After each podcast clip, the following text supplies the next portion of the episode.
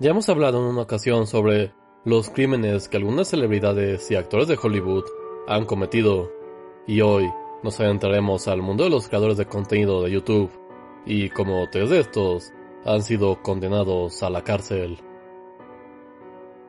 Reset Z Reset Z o Kaguraren fue un youtuber nacido en China, pero conviviendo en España, que tenía contenidos enfocados en anime y a veces en bromas.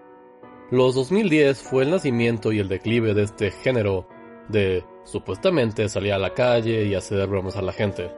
Esto poco a poco fue dejando de tener éxito y el género empezó a morir.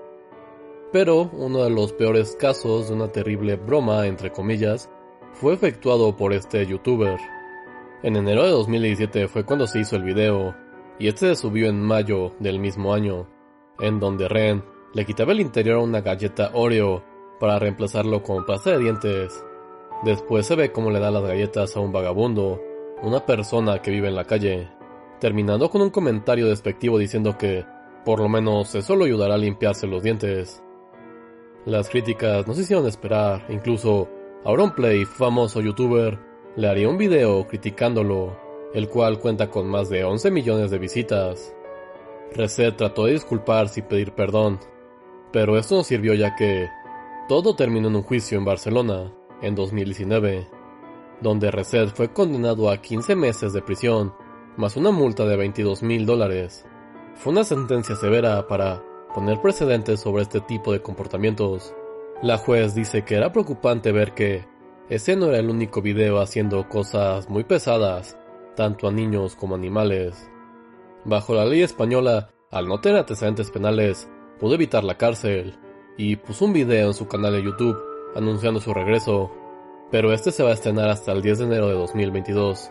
Sin embargo, no se tiene claro qué va a pasar ya que, en su sentencia, se le prohibía subir videos a internet, crearse otro canal y en general tener presencia en YouTube.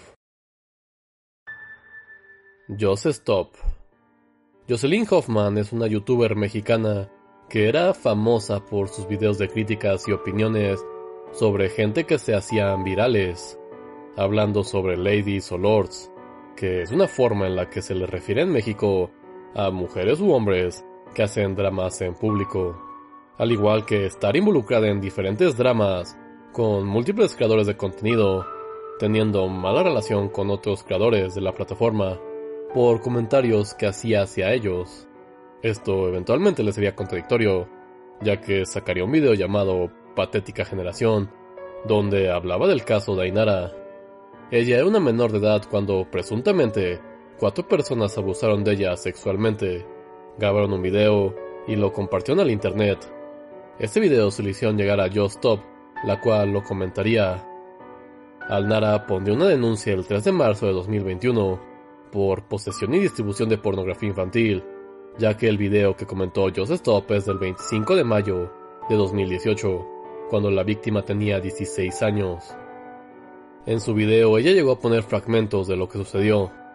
La denuncia fue por almacenamiento, reproducción y publicidad de una grabación de una menor de edad de carácter sexual algo que está altamente condenado bajo el Código Penal mexicano. Finalmente, el 29 de junio de 2021, ella sería detenida por agravio hacia una persona menor de edad. En estos momentos se encuentra aún en la cárcel, bajo prisión preventiva, y las últimas declaraciones del día 23 de noviembre de 2021 de su abogado dice que está a la espera de tener noticias positivas sobre el proceso que está llevando, por lo cual aún no se tiene claro cuál será la duración de su sentencia.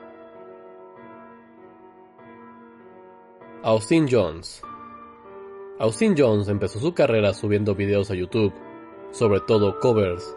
Su popularidad iba aumentando gradualmente, y de 2010 en adelante empezó a sacar música original. Su canal llegó a tener más de medio millón de suscriptores. Sus sencillos llegaron a estar en las listas de lo más popular de Apple Music.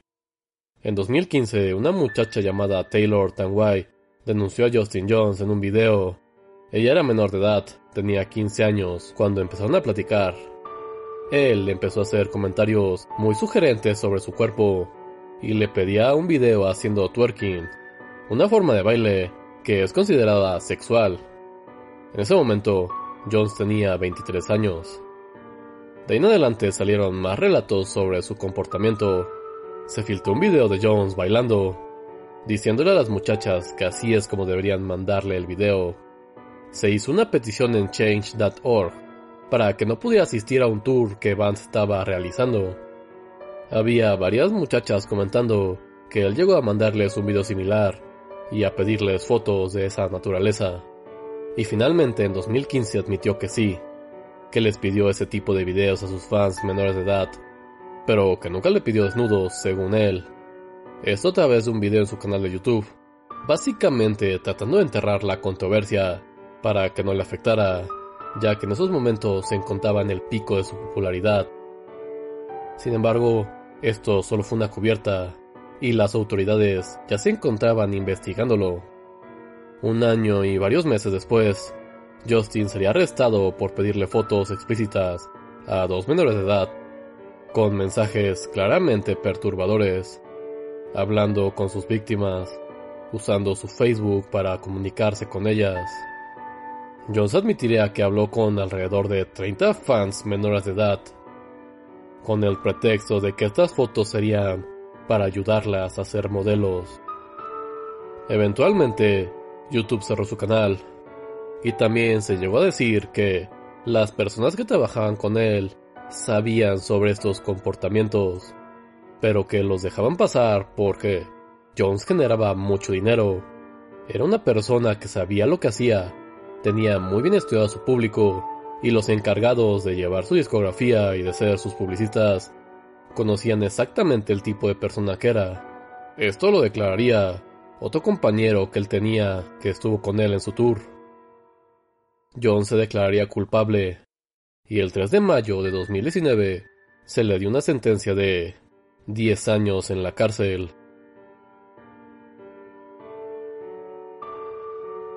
Y bueno, esto ha sido todo por esta ocasión. Muchas gracias por escucharnos. Como comentábamos, varios crímenes de diferentes grados. Uno que es obviamente peor que otro. Pero bueno, si les gustó este contenido, no olviden seguirnos en nuestras redes sociales, en, en Facebook, Tribunal de la Medianoche, en Twitter, arroba Tribunal Noche. Mándenos un correo a tribunal de la medianoche arroba gmail.com. Esto ha sido todo. Que tengan una bonita noche.